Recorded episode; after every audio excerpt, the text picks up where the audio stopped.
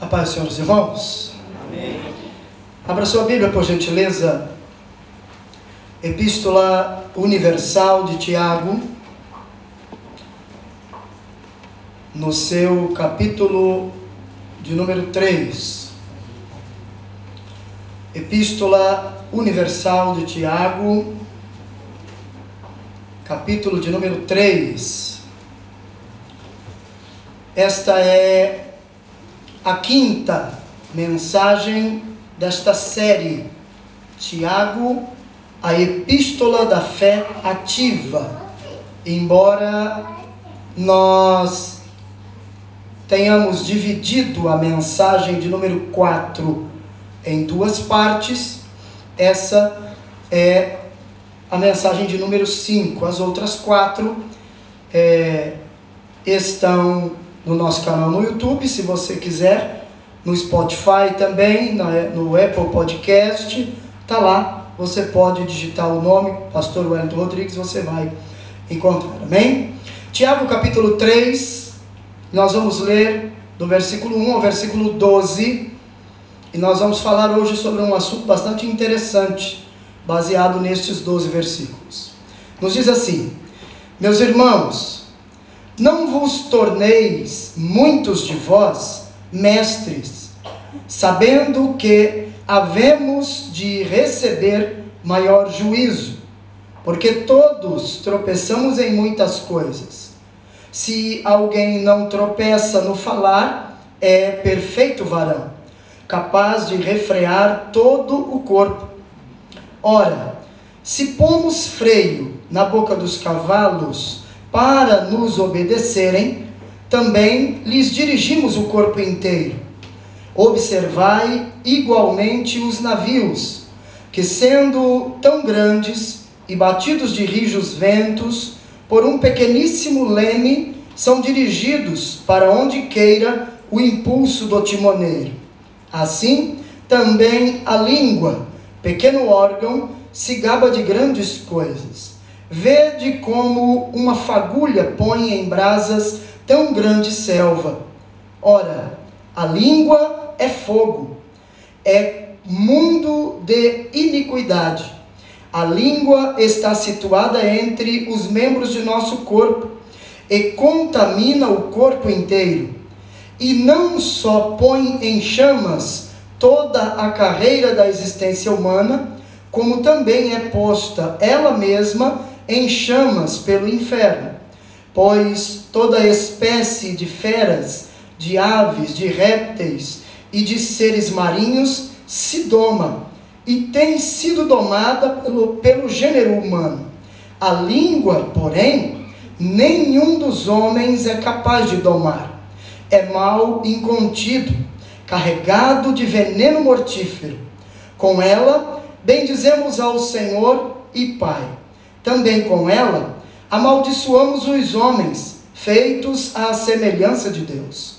De uma só boca procede bênção e maldição. Meus irmãos, não é conveniente que estas coisas sejam assim. Acaso pode a fonte jorrar do mesmo lugar o que é doce e o que é amargoso? Acaso, meus irmãos, pode a figueira produzir azeitonas ou a videira figos, também, tampouco, fonte de água salgada pode dar água doce. Amém? Tome seu assento.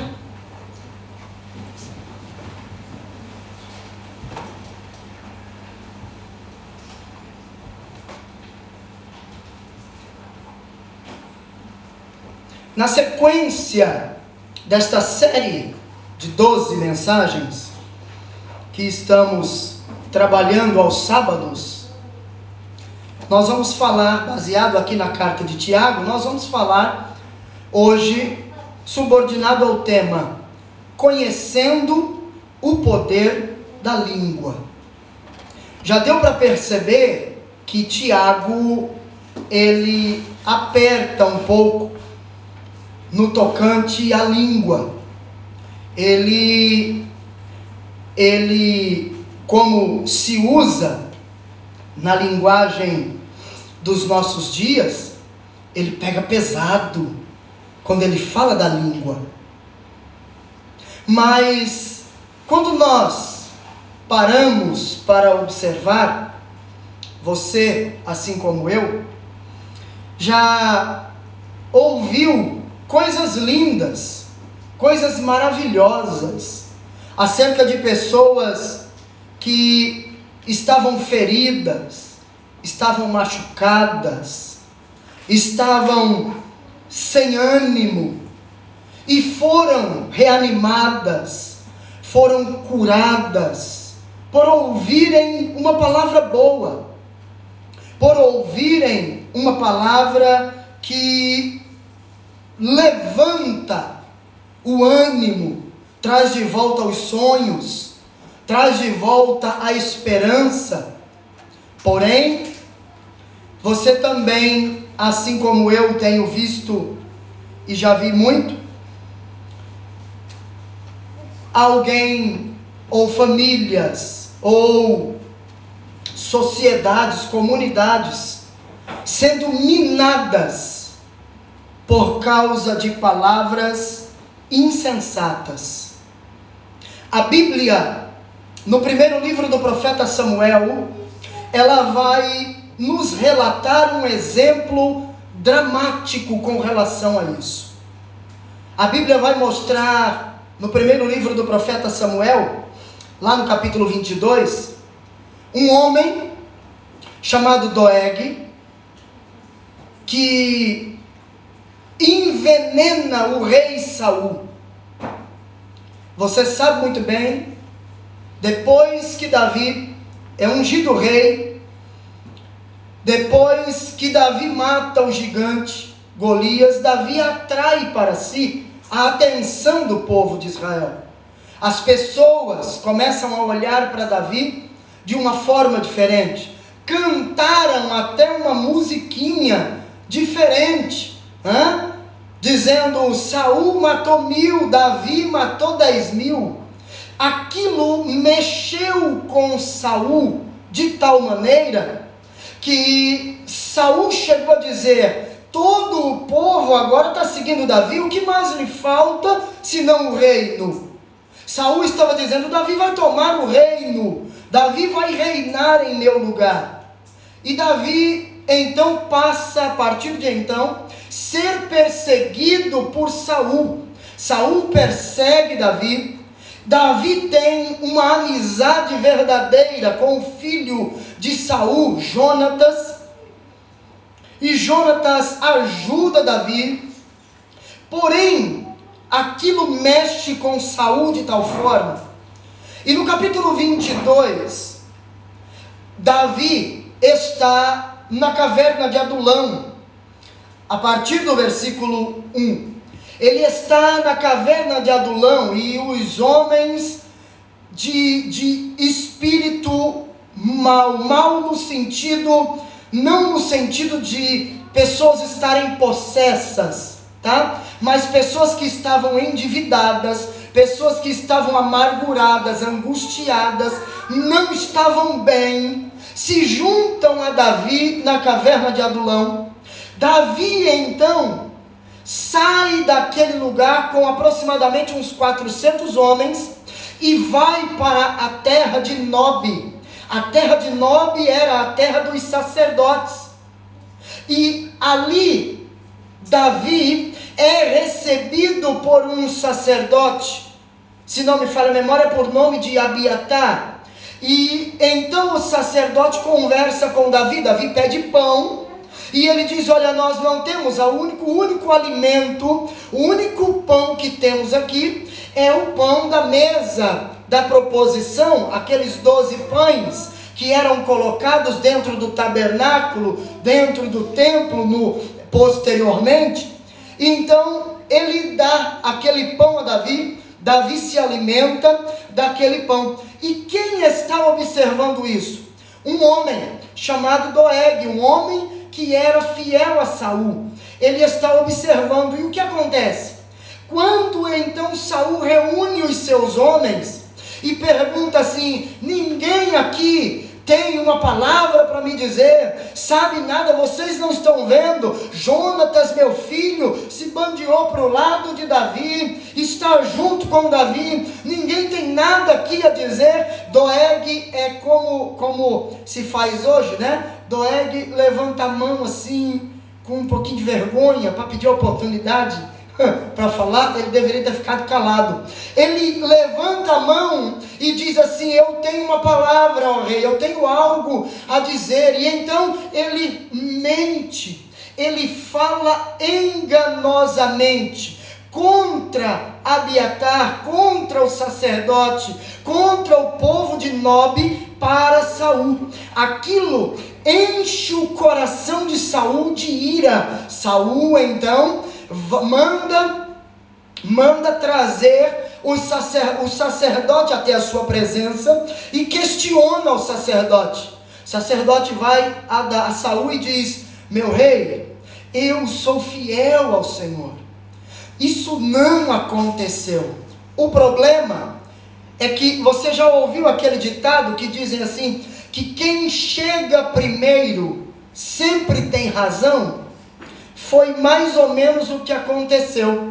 O sacerdote estava correto, ele não havia agido conspirado contra o rei, mas a palavra mentirosa, enganosa de Doeg fez a cabeça do rei Saul, e então o rei mandou os seus homens matarem todos os sacerdotes, todos os habitantes da terra de Nob. Porém, os homens de Saul disseram: Não, nós não vamos fazer isso. Saul então manda o próprio Doeg matá-los. Doeg dizima a todos a fio da espada, mata todos os sacerdotes, mata mulheres, mata crianças, mata animais, uma chacina terrível por causa do quê? Por causa de um homem que envenenou a cabeça do rei contra contra o sacerdote falando uma palavra mentirosa, falando algo que na verdade não havia acontecido. A Bíblia nos relata isso para mostrar para você e para mim o poder que a língua tem. A Bíblia ela é tão tremenda que ela diz que a vida e a morte estão no poder da língua. O que é interessante é que Salomão, no capítulo 6 do livro de Provérbios, do verso 16 ao verso 19, Salomão vai dizer ali, vai mostrar ali, ele vai elencar ali seis pecados que Deus aborrece e um que a alma de Deus abomina, odeia. Desses sete pecados, três deles estão ligados diretamente à língua. Quais são? A língua mentirosa, a testemunha falsa que profere mentiras e o que semeia contenda entre irmãos. Seis. E o sétimo, a alma de Deus abomina. O que semeia contenda entre irmãos. E por que isso? Porque a contenda semeada quebra a comunhão da igreja, divide o corpo de Cristo. E o corpo místico de Cristo, que é a igreja, não pode ser dividido. Você vai perguntar, pastor, por que é que na cruz do Calvário não quebraram os ossos de Jesus? Porque desde o Antigo Testamento, na Páscoa celebrada, instituída por Moisés, não quebraram os ossos do cordeiro. E por quê? Porque aquele cordeiro tipificava Cristo. E porque na cruz o costume era quebrar as pernas quebrar as pernas daqueles que eram mortos na cruz para poder retirá-los de lá. Mas quando chegaram perto de Jesus e viram que Jesus já havia morrido, não quebraram os seus ossos. Por quê? Porque o osso representa a estrutura do corpo. O osso é a estrutura do corpo. E a estrutura do corpo de Jesus não podia ser quebrada. E por quê? Porque o corpo de Cristo hoje, o corpo místico de Cristo hoje é a igreja. E a igreja não pode ser quebrada. A igreja não pode ser dividida. A igreja não pode ser rachada. É por isso que a alma de Deus abomina aquele que semeia contenda entre irmãos, porque ela fere a comunhão da igreja, a santidade da igreja e o princípio da palavra de Deus. Amém? Eu sei que hoje vai ser difícil você dar glória a Deus. Eu sei que vai, mas não tem problema.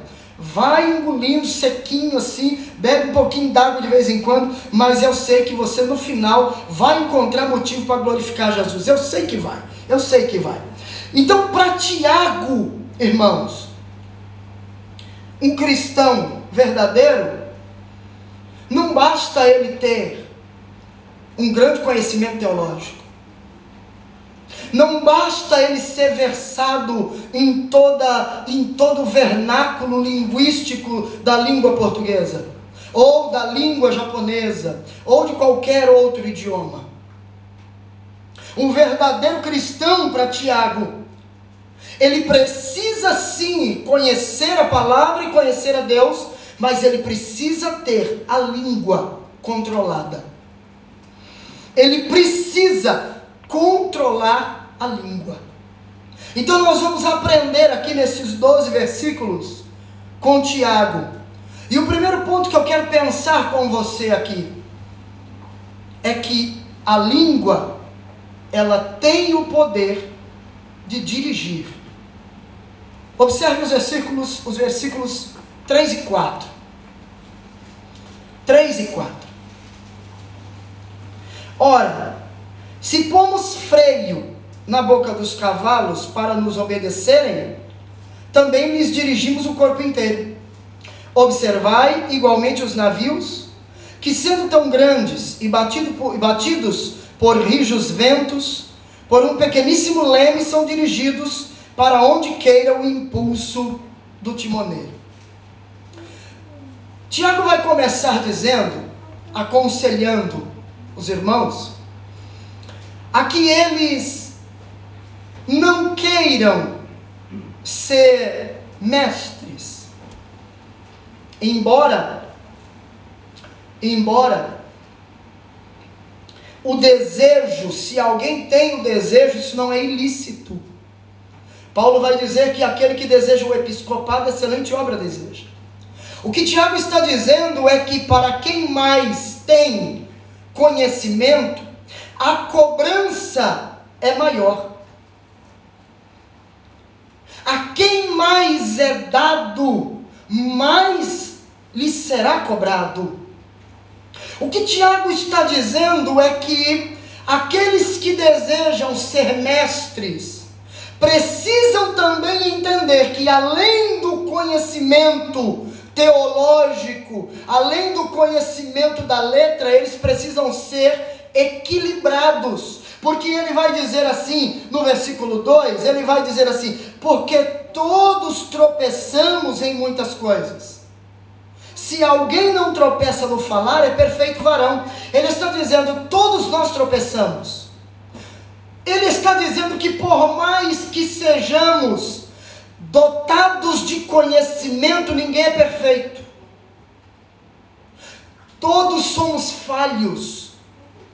Todos estamos no mesmo nível. Todos estamos cursando a mesma escola. Ninguém é maior do que ninguém. Ninguém é superior a ninguém. Se você não erra naquilo que o seu irmão erra, ele pode não errar naquilo que você está errando. O que nos coloca em pé de igualdade diante de Deus. Ele está dizendo: não deseje ser mestre, sabendo que haveremos de receber maior juízo. O julgamento é mais pesado, a cobrança é maior. E aí ele diz: porque todos nós tropeçamos. E o homem, ou se alguém não tropeça no falar, é perfeito varão, é capaz de controlar o corpo inteiro. Isso aqui é muito importante. Nós vamos voltar nisso aqui mais para frente, ou nós vamos falar disso aqui mais para frente, mas em outro versículo. Aí Tiago, para falar sobre o poder que a língua tem para dirigir, tanto para o bem quanto para o mal, ele faz uso de duas figuras: o freio e o leme. Ele fala do cavalo, e aí a pergunta é: para que serve um cavalo indomável e selvagem? Para nada. Para que serve o animal indócil? O animal indócil ele não pode ser útil. Ele não tem utilidade, pelo contrário, ele oferece perigo. Mas quando colocamos o freio na boca do cavalo, Tiago diz que nós temos condições de conduzir o animal para onde nós queremos. Ou seja, o comando já não está mais com ele, está agora com aquele que monta sobre ele. Ele segura o animal e o dirige para onde ele quer. Sim ou não? Sim ou não? E por quê? Porque através do freio, a inclinação selvagem, ela passa a ser o que? Subjugada. E aquele animal que era indócil, ele passa a ser agora dócil e útil. Ele agora tem uma utilidade. E Tiago diz: Tiago vai nos ensinar que a língua é do mesmo jeito. A língua é igual. Se você conseguir controlar a sua língua, então você vai conseguir dominar os seus impulsos, a sua natureza e vai conseguir o que canalizar toda a sua vida para um fim proveitoso. Porque qual o proveito tem um crente ou um, uma pessoa que fala sem pensar, que abre a boca para falar e não raciocina sobre o que vai falar. Pelo contrário, essa pessoa, ninguém quer ficar perto porque ela fere, ela é grossa, ninguém quer estar junto as palavras desta pessoa não gera vida. E nós não fomos chamados para matar. Nós fomos chamados para gerar vida. As nossas palavras precisam, quando saem dos nossos lábios, gerar vida em quem ouve. Se quem nos ouve não tem vida em si mesmo, a palavra que sai dos nossos lábios vai gerar vida nessa pessoa. Agora, se a palavra que sai da sua boca não pode ser ou não é proveitosa, você não está sendo útil para o reino de Deus. E é isso que Tiago está tratando aqui. Não se esqueça que Tiago está escrevendo a uma igreja, a pessoas cristãs. Tiago não está escrevendo para ímpios. Tiago está escrevendo para irmãos em Cristo. Ou seja, essa mensagem, ela não é de cunho evangelístico. Esta mensagem é de cunho doutrinário porque ela é para a igreja, ela é para crente, ela é para quem já serve ao Senhor e que precisa aprender com Ele. Porque vida cristã não é simplesmente chegar e sentar num banco e ouvir os louvores, ouvir uma palavra e ir embora para casa e você vai para casa e continua vivendo da mesma maneira. O evangelho precisa gerar transformação de vida. Evangelho que não gera transformação de vida não é o evangelho de Jesus. O evangelho de Jesus gera transformação de vida. Tiago usa também a figura do leme. E aí, um navio, um transatlântico, ele é dirigido de lá para cá e de cá para lá, pelo timoneiro. E ele, o timoneiro utiliza um pequeno leme é como o volante do seu carro. Você vira para a esquerda, o carro vai para a esquerda, você vira para a direita, vai para a direita, você segura ele firme, ele vai reto. O navio da mesma forma. O leme é que dá direção ao navio. Imagine um navio sem leme. Pare para pensar um navio sem o volante. O seu carro sem controle, sem você ter condições de controlá-lo, colocaria em risco a vida de todos e a carga que o navio transporta colocaria em risco. Isso seria o que? Isso seria um desastre. Sem leme, o navio seria um instrumento de morte e de naufrágio. Assim é a língua. É isso que Tiago está nos dizendo. Tiago está nos dizendo que se nós não controlarmos a nossa língua, nós seremos como um navio sem leme, sem direção. Se não controlarmos a nossa língua, nós vamos nos arrebentar nos rochedos, vamos destruir a nossa vida, e não só a nossa vida, nós vamos destruir a vida de quem está perto de nós. Porque a língua tem o poder de dirigir para o bem ou para o mal. Precisamos tomar cuidado com a língua. Jesus, certa feita, disse que pelas nossas palavras nós seremos julgados. Jesus disse que pelas nossas palavras nós poderemos ser absolvidos ou condenados. Se você abrir a boca para proferir palavra de maldição contra a vida do seu irmão, Jesus usa, usa uma expressão simples: se você chamar o seu irmão de louco, você é réu de juízo. Ou seja, você é passivo de julgamento divino.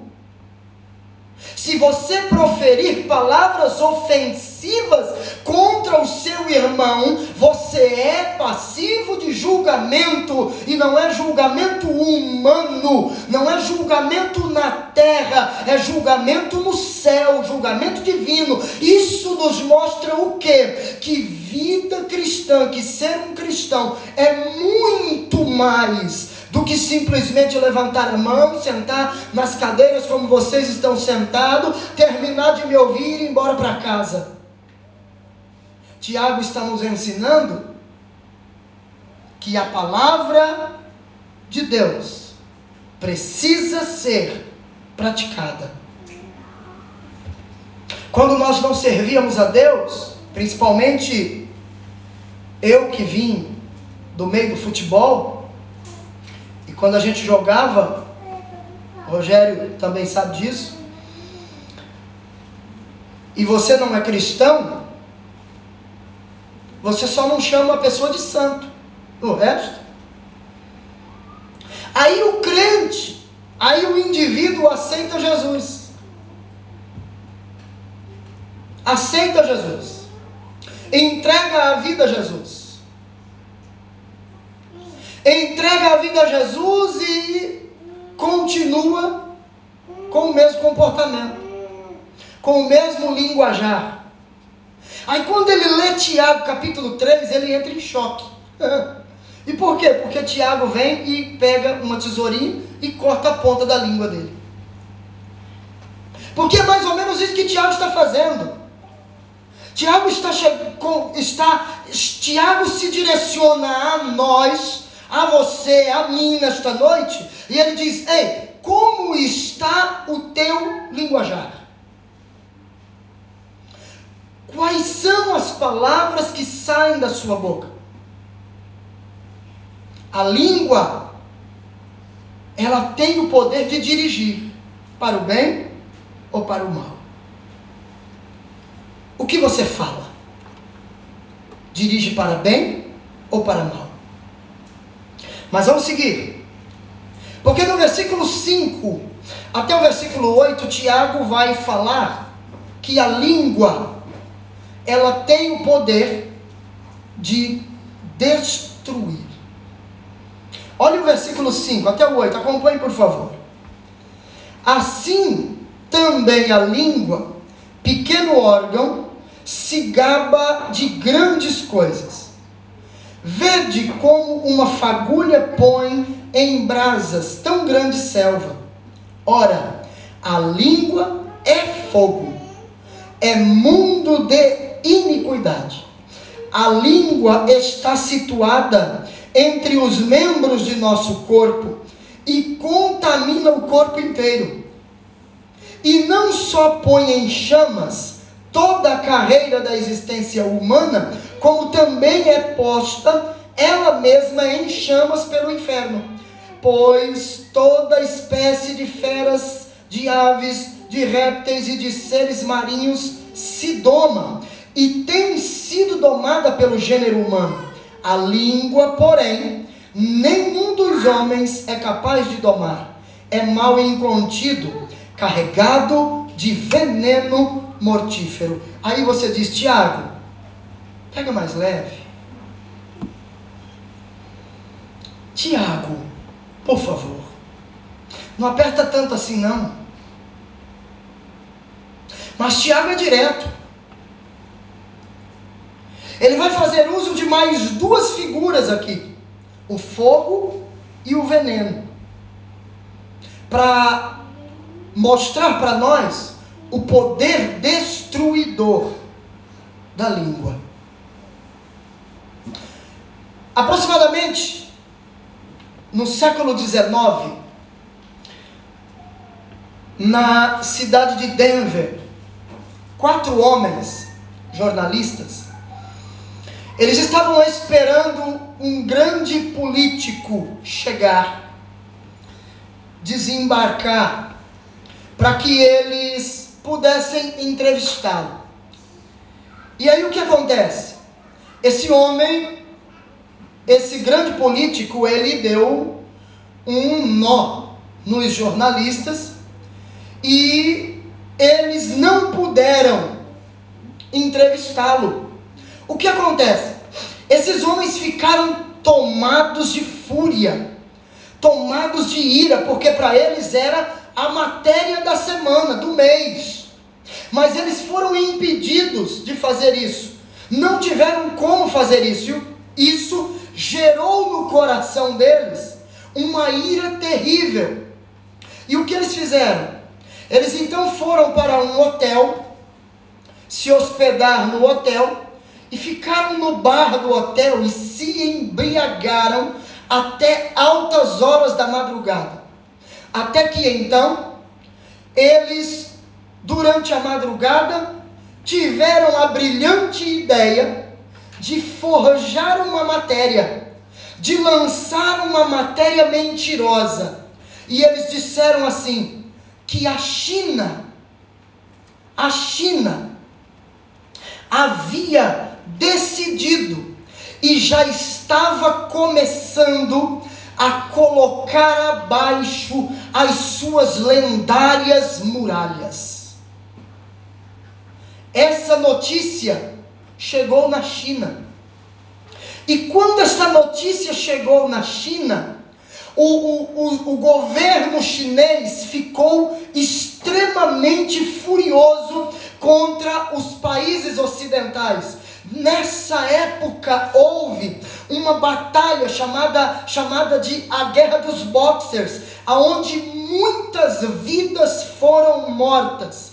A China então proibiu e proíbe até hoje o uso de aparelho celular que não seja controlado pelo governo. Tudo lá é controlado. Você só sabe o que eles querem que você saiba. O que, o que eles não querem não é divulgado. A própria mídia bloqueia. Hoje a gente vê esse tipo de comportamento, de atitude pela China, e a gente até diz, mas por que, que eles são assim? Eu, eu tenho um amigo, pastor Olinto, missionário em Macau, no sudoeste da China, há quase 40 anos. Vez por outra a gente se fala, a gente conversa via WhatsApp e, e ele sempre diz isso. Em Hong Kong, lá no meio, lá no centro, não se sabe muita coisa. Eles não divulgam, eles não soltam, eles não permitem que vaze notícia. E por causa do quê? Por causa de uma mentira lançada no século XIX. As pessoas que vivem hoje sofrem as consequências por causa de uma palavra inconsequente, irresponsável, mentirosa. Tiago vai dizer que a língua é fogo. Perceba que ele não usa a expressão que indica que indica similaridade, parece. Não, ele é direto. Ele diz: a língua é fogo.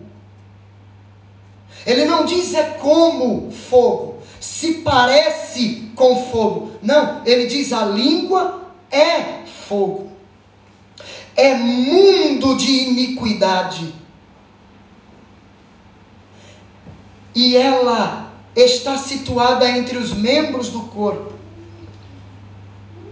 que pode, que tem o poder de corromper, de, de manchar, de contaminar todo o corpo. Por isso que temos que tomar muito cuidado com a língua. Aí ele vai dizer assim: uma pequena fagulha põe em brasas uma grande selva. Aí veja bem, e pense comigo: todo fogo devastador, ele começa pequeno. Começa com algo pequeno. Começa com um palito de fósforo, com uma bituca de cigarro, um palito de, de fósforo em tempo de seca, que é jogado aceso em um, um, um matagal, toda aquela, todo aquele matagal vai pegar fogo. Nós tivemos um exemplo disso aqui na região de Ashkaga alguns meses atrás. Toda aquela mata ali, perto dos montes, aonde nós antes íamos orar, pegou fogo. E um fogo incontrolável. Corpo de bombeiros e helicópteros jogando água e não conseguia se controlar a força devastadora do fogo. Famílias foram evacuadas de suas casas. Mas aí eu pergunto: aquele grande fogo começou grande? Não. Começou pequeno. Que talvez com um assopro ou um pequeno balde d'água resolveria o problema. Assim é a língua. Assim é a língua. Uma, você pode dizer, é uma mentirinha pequena, mas no final ela pode se tornar gigantesca. Não, mas é uma palavrazinha pequena, ninguém vai nem perceber. Mas o estrago que ela pode trazer na vida de alguém, na família de alguém, em uma sociedade, em uma comunidade, o, o, o, estrago que aquela mentira ou que uma palavra mal colocada pode trazer, nós muitas vezes não pensamos. O mal que aquela palavra pode gerar na vida de alguém. Aquela mentira que você diz é uma mentirinha só, mentirinha pequenininha, ela pode se tornar grande. Por quê? Por uma única razão. Uma mentira pequena, para ela ser mantida, ela precisa de outra mentira pequena. Sim ou não? Sim. Para você manter uma mentira, você vai precisar de outra. E o que acontece? Isso vai virar uma sequência de mentiras. E aquela mentira pequena virou uma mentira grande. Tornou-se algo muito grande. E aí eu pergunto, e você me responde, por favor. Eu pergunto, você me responde, amém? amém. Não, está muito fraco. Eu pergunto, você me responde, amém? amém. No Evangelho segundo escreveu João, no capítulo 8, Jesus diz que quem mente é filho de quem? É filho de quem, irmão? Ah, tá.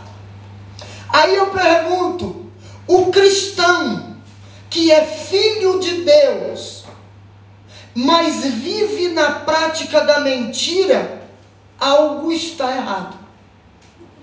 Ou não? Eu sou filho de Deus mas eu vivo na mentira. E aí eu vou ler o, o, Evangelho de João e eu vejo Jesus, porque ali quem diz é Jesus, não foi? Não foi Pedro, não foi Tiago, não foi João, não foi Judas, não foi Maria, não foi João Batista, foi o próprio Jesus, aquele que mente. E o, e o texto grego aí ele quer dizer aquele que vive na prática da mentira. Tem por pai o diabo. Mas você diz que é filho de Deus. Mas a Bíblia diz que quem vive na prática da mentira tem por pai o diabo.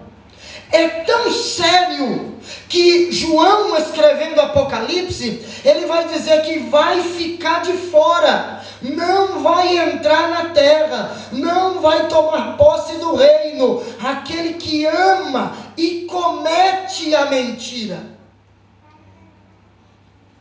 Então a ideia que nós hoje temos, ou que muitos de nós hoje temos, é só uma mentirinha pequenininha, ela precisa ser tirada da sua mente. E por quê? Porque Cristo é a verdade. E como servos de Cristo, filhos do Deus Altíssimo, representantes de Jesus na terra, nós precisamos viver na prática da verdade e não da mentira. Sim ou não? Você está entendendo ou não? Tiago vai dizer que a língua mentirosa ela não só leva à destruição, como ela também é destruída. E aí eu preciso destacar para vocês aqui, nesse segundo ponto, nesse segundo tópico, três coisas importantes. No versículo 6, Tiago vai dizer que a língua é perigosa. Ele vai dizer que ela é mundo de iniquidade, que ela é fogo, que ela coloca em destruição toda a carreira da vida humana. Ô irmão, isso é muito sério. Isso é muito sério. Viver na prática da mentira pode corromper, pode comprometer, melhor dizendo, toda a sua vida. Você já parou para pensar? Porque existem pessoas assim, que criam para ela um mundo fantasioso. Ela cria para si mesma. E vive em função disso. Mas de repente ela descobre que tudo aquilo que ela vivia não passa de uma mentira. E ela então se frustra. Alguns chegam ao extremo de tirar a sua própria vida. É o que Tiago está nos dizendo. É o que Tiago está nos mostrando. Ela coloca em destruição toda a carreira da vida humana. Segunda coisa importante que nós precisamos destacar aqui. Versículos 7 e 8, Tiago vai dizer que a língua é indomável. o ser humano, com todo o seu gênio, ele consegue dominar todas as criaturas, no ar, na terra e no mar. Tiago mostra isso.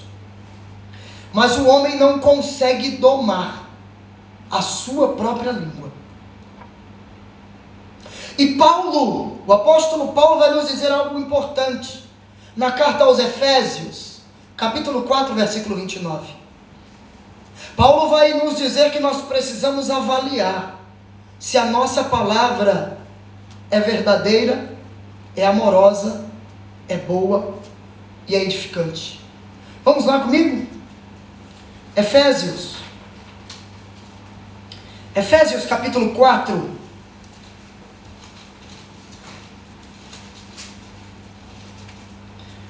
Versículo 29.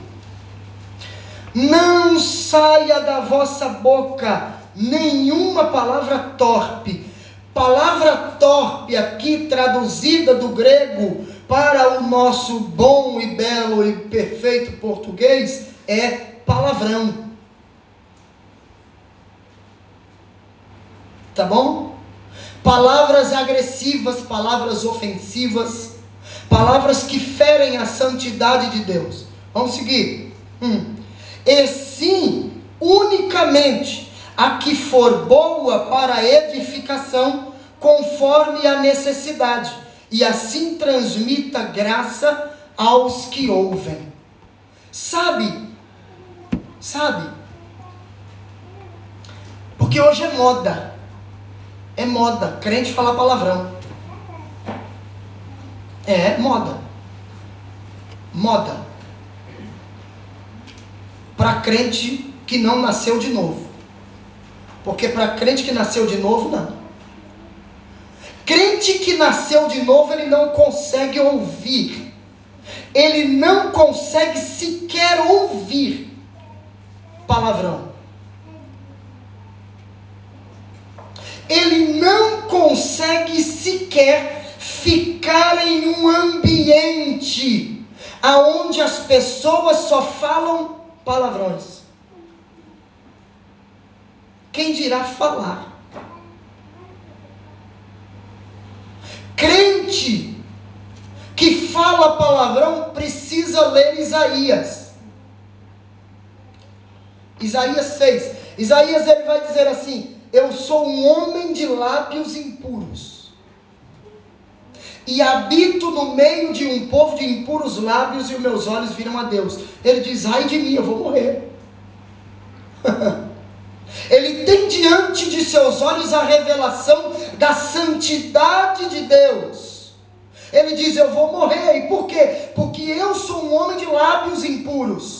E eu habito no meio de um povo de, um povo de impuros lábios. Então o que acontece? Um anjo de Deus sai com uma tenaz na mão e queima os lábios de Isaías.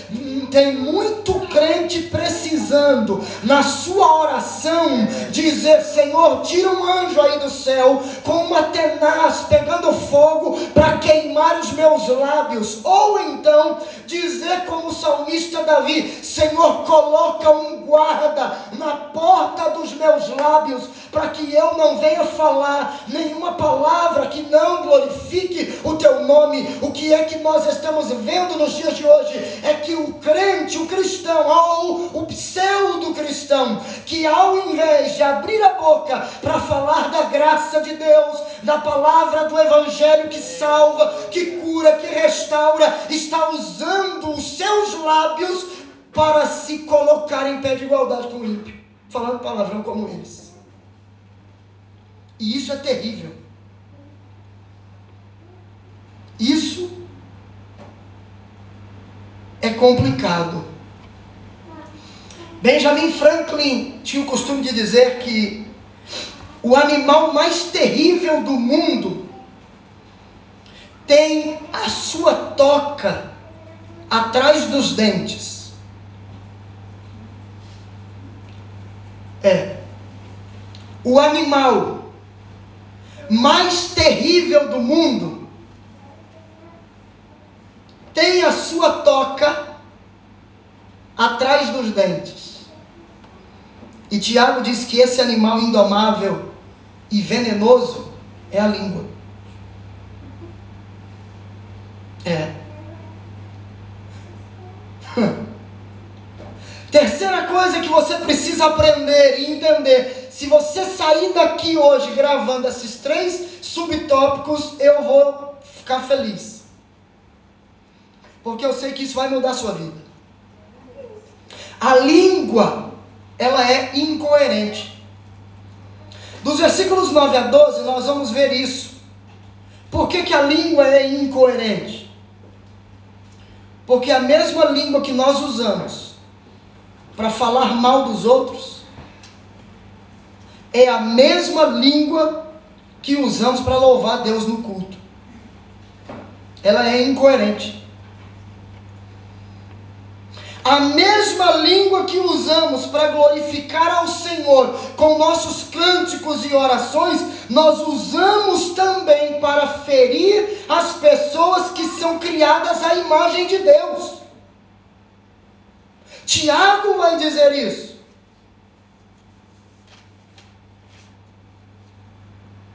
Tiago vai mostrar a incoerência da língua.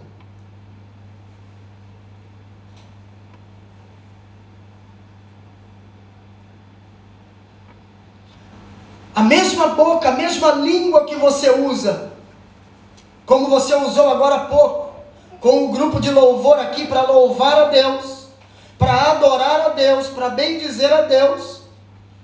Quando você sai do culto, você usa para falar mal dos irmãos das pessoas na fábrica, dos amigos na escola, do seu convívio. Aí eu pergunto: de uma mesma fonte, pode jorrar água doce, boa para beber, e água amarga? Não pode. Não pode.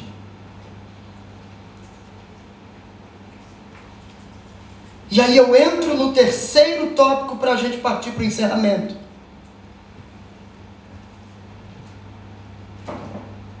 Primeiro eu falei que a língua tem o poder de dirigir, para o bem ou para o mal. A língua tem o poder de destruir. Mas a língua também tem o poder de deleitar. dos versículos 9 a 12, Tiago usa mais duas figuras. Tiago primeiro vai dizer que a língua tem o poder para dirigir, E ele nos dá dois exemplos, o freio e o leme. Ele vai dizer que a língua tem o poder de destruir. E ele nos dá dois exemplos, duas figuras: a, a, o, o fogo e o veneno. E só que ele agora muda. Até agora ele falou no primeiro ponto que a língua pode dirigir para o bem e para o mal. No segundo ponto ele diz que a língua ela tem o poder para destruir, mas se ela for dirigida para o bem, ela tem o poder de deleitar. E aí ele usa duas figuras, dois exemplos: uma fonte e uma árvore. Por que, que ele fala da fonte? E aí você precisa entender o contexto histórico. Tiago, ele, eu preciso, você precisa entender a região. Ele está falando para uma para um, pessoas, ele está escrevendo para pessoas que facilmente iriam entender. Quando ele usa a figura da fonte. E por quê? Porque na Palestina que é uma região árida e seca, como o Nordeste do Brasil, quando se fala de fonte, fala-se de um lugar muitíssimo precioso. Por quê? Porque a fonte é o lugar dos sedentos. A fonte é o lugar dos cansados. Eles chegam ali. E ali eles encontram o que? Alento. Ali eles encontram o que? Vida, força, ânimo, coragem para prosseguir a caminhada da vida. E sabe que quando eu leio o Evangelho eu acho lindo, e já foi lido aqui hoje. Já foi lido aqui hoje pela Sayuri, uma criança foi usada por Deus e leu aqui o texto. E quando ela leu, eu dei glória a Deus, porque o texto que ela leu fala muito. Ela leu Mateus capítulo 11, quem lembra? Ela leu Mateus capítulo 11, quando Jesus disse: Vinde a mim, todos os que estáis cansados e sobrecarregados, e eu vos aliviarei. Tomai sobre vós o meu jugo. Ele vai dizer: Porque o meu jugo é suave, o meu fardo é leve. Jesus está dizendo: Vinde a mim. Mas por que ele está dizendo: Vinde a mim? João capítulo 7 vai responder isso. Porque em João capítulo 7, no último dia da festa, Jesus se coloca de pé e ele diz: Quem tem sede, venha a mim e beba. Ele está dizendo: Eu sou a fonte a fonte que mata a sede dos sedentos, a fonte que traz alívio, a fonte que traz refrigério. E por que é que você, servo de Deus, não pode sair da sua boca palavra que mata e palavra que dá vida ao mesmo tempo? Não, tem que sair palavra que levanta. Palavra boa não é a palavra que massageia o seu ego. Palavra boa não é a palavra que deixa você vivendo na vida de pecado e dizer que Deus vai te abençoar. Não, a palavra boa é aquela que tira você do comodismo, que faz você refletir sobre o que é vida cristã. Palavra boa é aquela que faz você abandonar o pecado, se voltar a Deus, buscar a presença dEle. Tem alguém aqui que concorda e pode adorar a Deus por isso?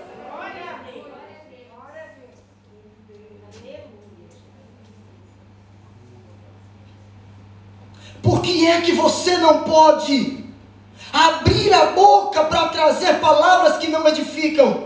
Porque você tem dentro de si a fonte que é Jesus Cristo. Você tem dentro de você, na pessoa do Espírito Santo, habitando em você, a fonte de vida que é Jesus. Você foi transformado, você foi restaurado, você foi renovado, você nasceu novo, e quem nasce de novo não pode viver na prática da velha vida. Não pode. Não pode. Quando eu falo sobre fonte, eu me lembro de Gênesis 21. Quando eu falo de fonte, eu me lembro de Gênesis 21. Do versículo 15 ao versículo 21. Quando Abraão despede Agar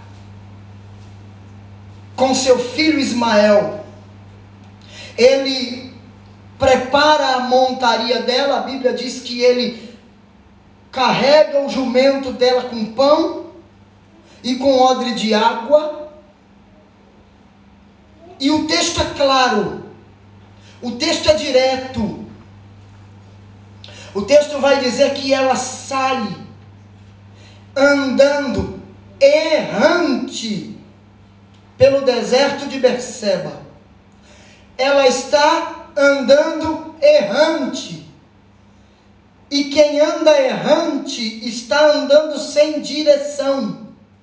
Pegou ou não? Quem anda errante está andando sem direção. Aí eu pergunto: você tem tido direção de Deus para a sua vida? Ou você é daquele que Deus diz não faça e você faz?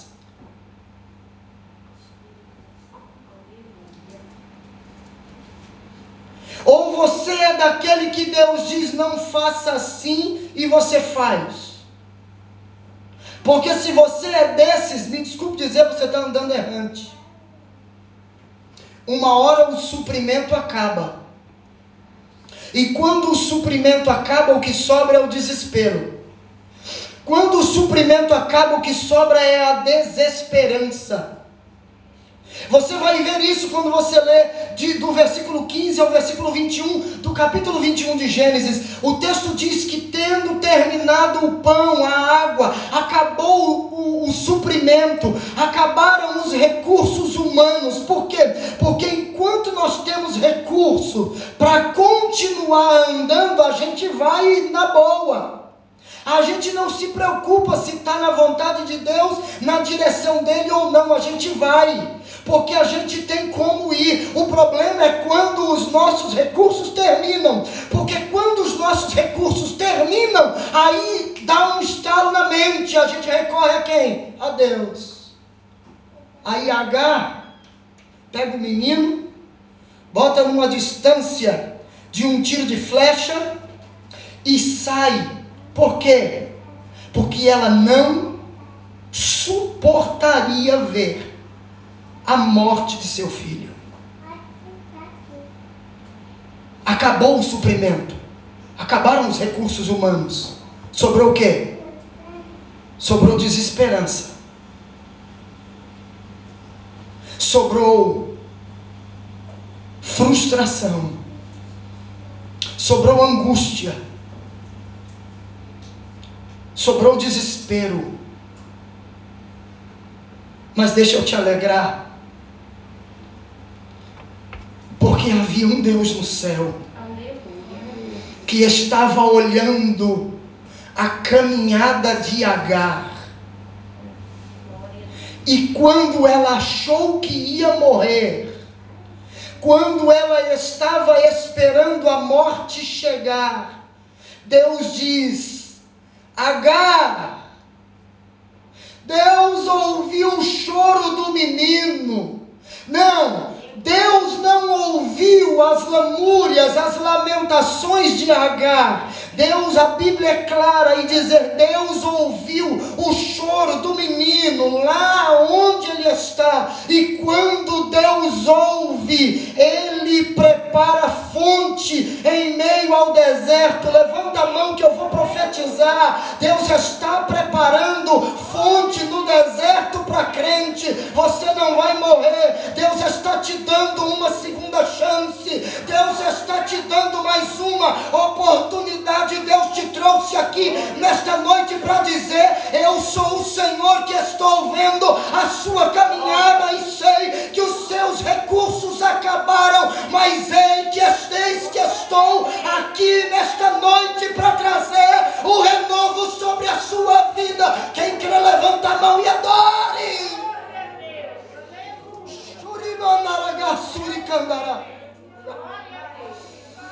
Labacandarácia. A língua não pode ser somente instrumento de destruição, ela também é fonte, ela também gera vida. Se ela for dirigida para o bem, se você usá-la para o bem, ela vai gerar vida em quem te ouve. Aleluia.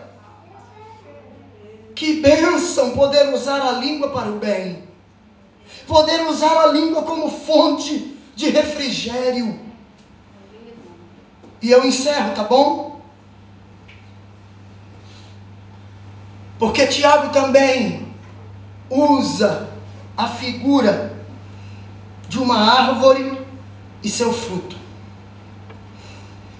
A árvore fala de fruto, e fruto é alimento.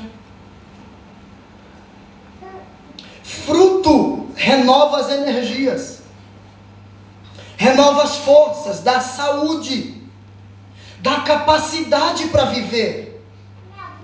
Se você direcionar a sua língua para o bem, a sua língua será como uma fonte a sua língua será como uma árvore frutífera.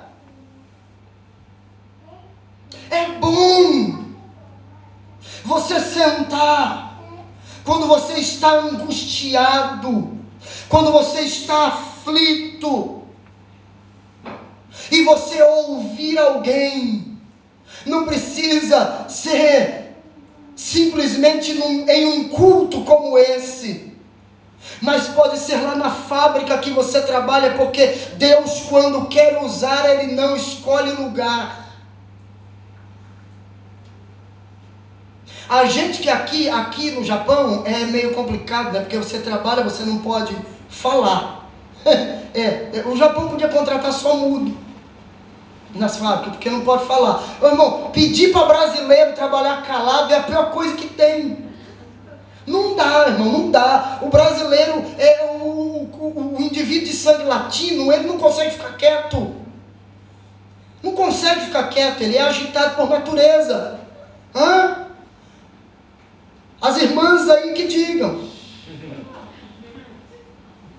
Hã? Nós, quando falamos aqui, ministramos para casal, nós já falamos, a mulher tem a necessidade de falar pelo menos 25 mil palavras por dia. O homem já se contenta com 10. É por isso que a mulher fala mais que o homem. Agora, quando tem homem que fala mais que a mulher, aí a coisa está invertida. Vamos lá. É bom você sentar. Você está lá, senta para almoçar. Está angustiado, está aflito. E aí chega alguém com uma palavra boa para você com uma palavra de refrigério, em uma conversa, chega alguém, chega alguém e é usado por Deus em uma conversa e fala algo que vem como um refrigério para o seu coração, para a sua alma. A palavra boa, ela serve como um bálsamo que cura. Agora, como eu disse anteriormente, Palavra boa nem sempre é aquela que diz: continue assim como você está. Palavra boa vinda do trono de Deus para a sua vida, nem sempre vai ser ótimo, continue assim. Às vezes ela vai te sacudir um pouquinho, mas ela vai te sacudir para fazer você se levantar ela vai te sacudir para fazer você acordar, para fazer você refletir sobre o estilo de vida que você tem vivido. Eu encerro, eu concluo.